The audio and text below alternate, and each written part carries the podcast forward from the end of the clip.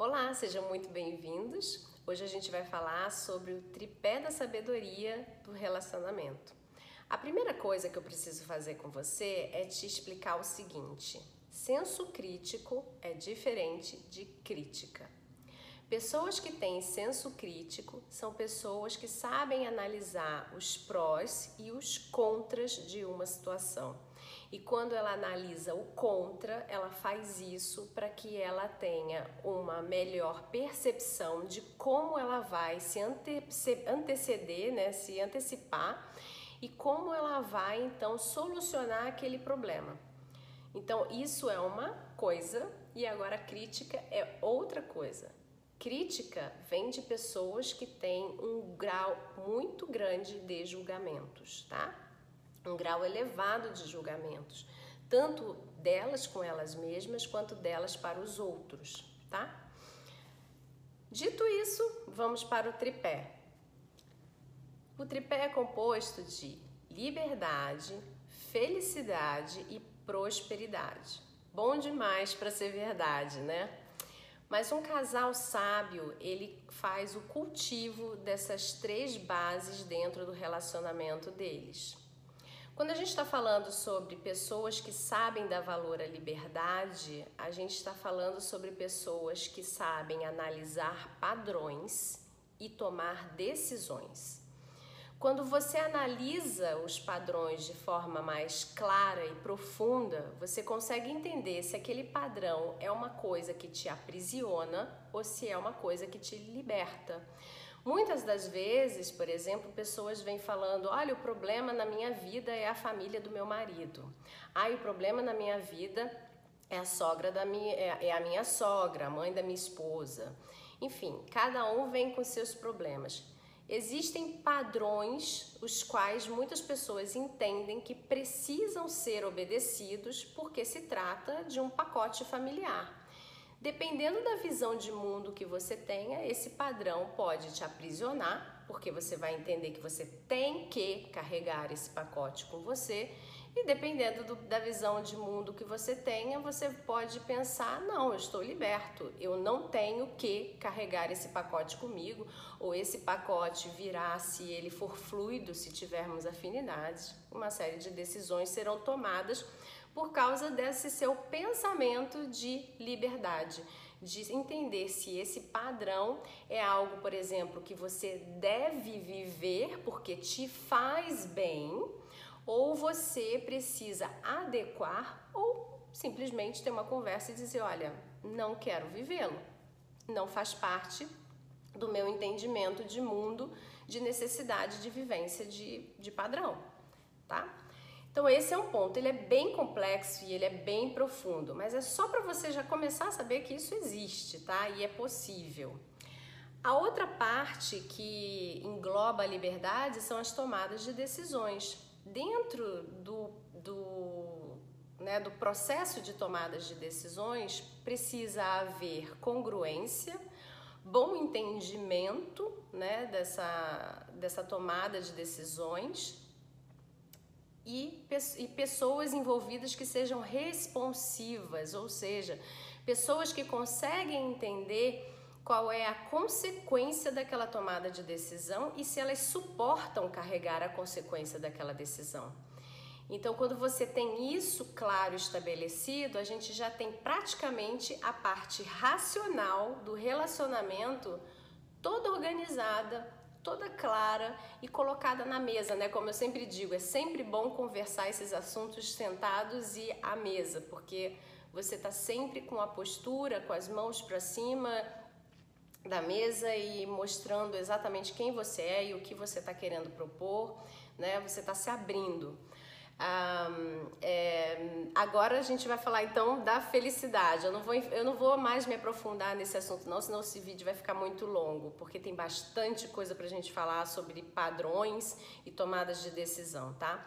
Mas fica aí a pulguinha então para vocês começarem a ficar espertos com relação a liberdade dentro do relacionamento. Ela não tá só ligada àquela história de, ah, você faz isso, você tem tempo, você não sei o que, eu não tenho tempo para nada, eu não posso fazer nada, eu sou prisioneiro, você é prisioneiro. Não. Liberdade tá, ela é uma coisa bem mais profunda e necessária. Felicidade. A primeira coisa é o seguinte: dificilmente você fará alguém feliz se você não for feliz. E o que você precisa para ser feliz? Primeiro é entender que felicidade não vem por coisas que você conquista gigantescas.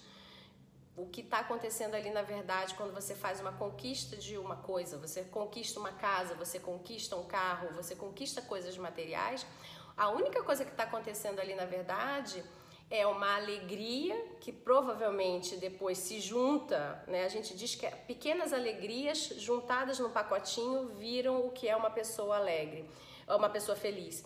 Mas o que, que é o que, que é a junção dessas alegrias? É você entender quem você é e o que você faz. E quem você é e o que você faz promovem bons resultados que te trazem alegria, que juntos com várias bolinhas de alegria fazem a felicidade. Vamos entender dessa forma. Vamos botar assim para ficar mais claro, mais, né, mais prático. Então, quando você conquista a tal da casa, o que você está dizendo para você mesmo é: nossa, eu sou capaz de realizar coisas as quais tragam resultados grandes. Eu sou capaz.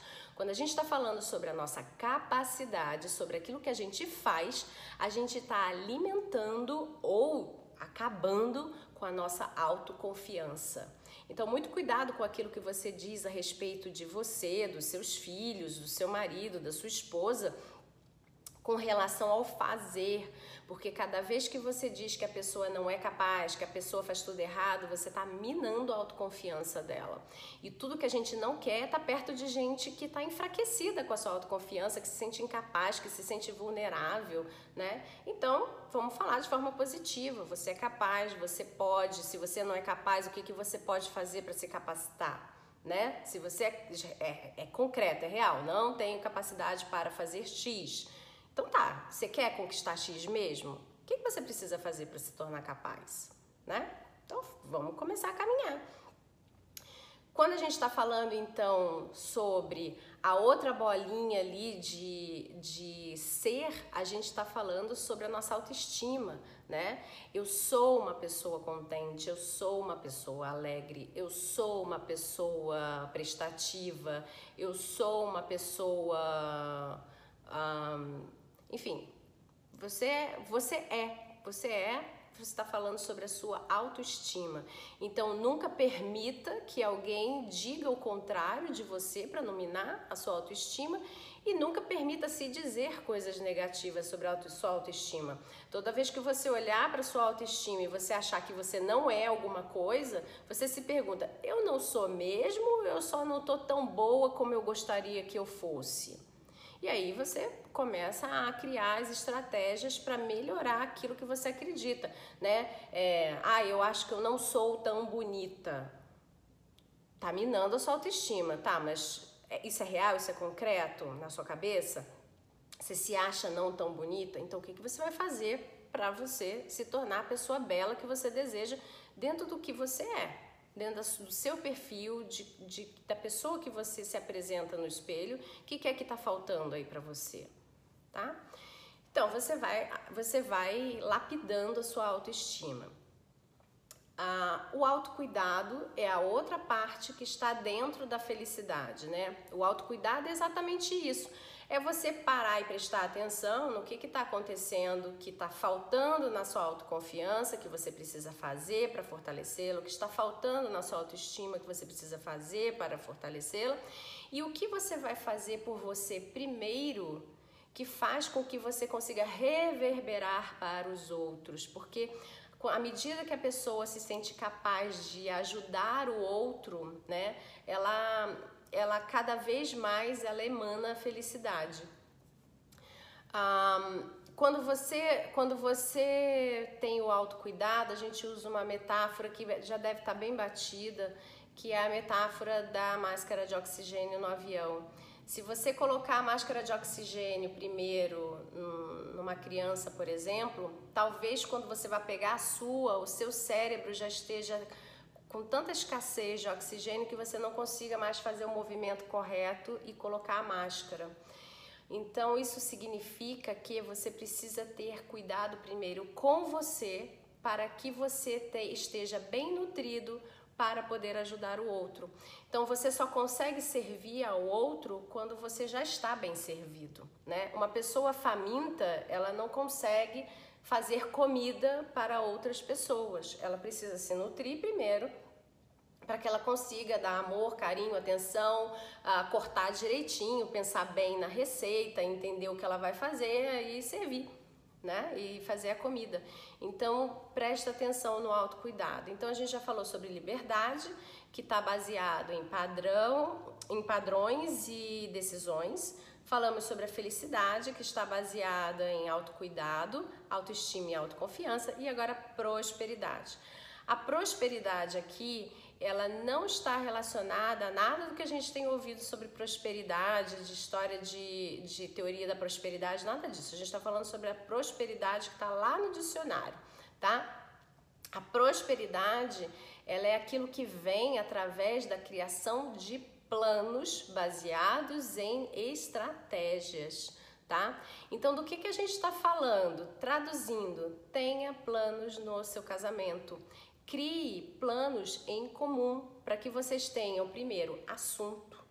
Ter planos em comum cria assunto. Ah, eu estou sonhando com aquela casa nossa, o que, que a gente vai fazer para comprar aquela casa?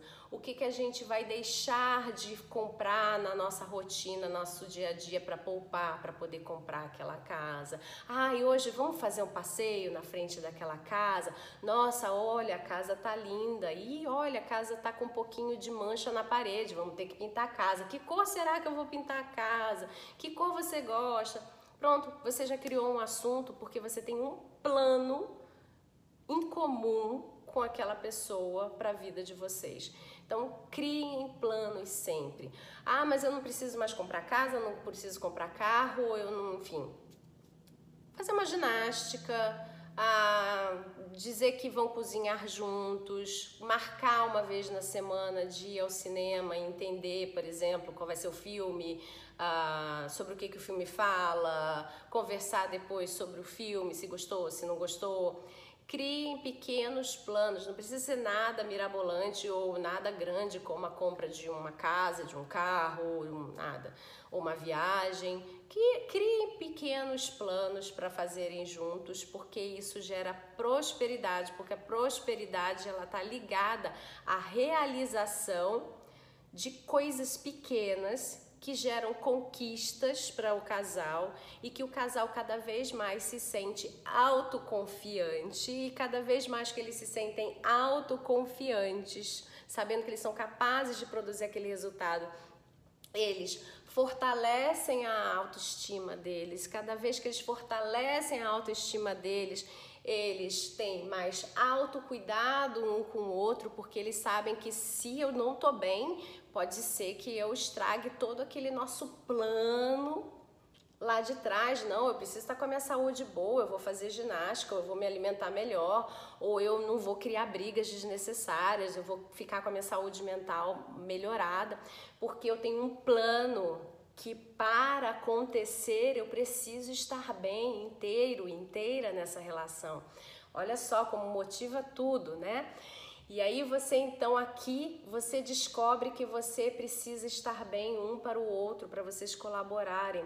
E aí você começa a observar que vocês precisam melhorar a qualidade das decisões de vocês para que aqui embaixo vocês consigam ter bons planos que sejam interessantes para os dois e aí você volta para o padrão e você fala: nossa, precisamos nos libertar de alguns padrões para que essas decisões sejam tomadas com mais qualidade, para que eu me sinta melhor, para que eu possa entender que eu sou uma pessoa X, para que eu possa fortalecer a minha autoconfiança, para saber que eu sou capaz de fazer, para que eu possa colaborar bem nesse plano. E aí você começa a ver ou me, me prender a um padrão, porque às vezes a pessoa também é muito solta e ela precisa, na verdade, de fixar a âncora dela em algum lugar para ela poder concentrar, ter foco e, e, fazer as coisas acontecerem da mesma forma, tá? Então a gente tem tanta pessoa que voa e ela precisa de ancoragem, ela precisa se prender a um pequeno padrão para ela poder focar e agir, como a gente tem pessoas que não conseguem agir porque elas estão absolutamente prisioneiras de algum padrão, tá? Como eu falei, isso é muito profundo. Mas você percebe que tem, ó, na minhoquinha aqui que eu fiz do movimento, tem todo um raciocínio lógico para esse tripé funcionar? Então começa a aplicar isso de, em pequenas doses no seu relacionamento que você vai ver que tudo vai começar a mudar. Se você não muda, nada muda. Depois eu vou fazer um vídeo falando sobre essas mudanças, de como mudar o outro. Será que isso funciona? Muda você, porque se você quer fazer com que o seu relacionamento funcione, é você que está decidindo estar casado. Então muda, muda você. Bom, um grande abraço e até a próxima. Se você gostou desse conteúdo, divulgue e compartilhe com seus familiares e amigos, porque pelo menos duas vezes na semana eu passo aqui no podcast para deixar para vocês ferramentas, dicas, insights sobre treinamento e desenvolvimento humano. Se você precisar de mais informações, passa lá no meu site recomeçodevida.com ou me manda um direct no meu Instagram Recomeco de Vida Carla Cunha. Que a sua vida recomece e seja plena. Um grande abraço, Carla Cunha.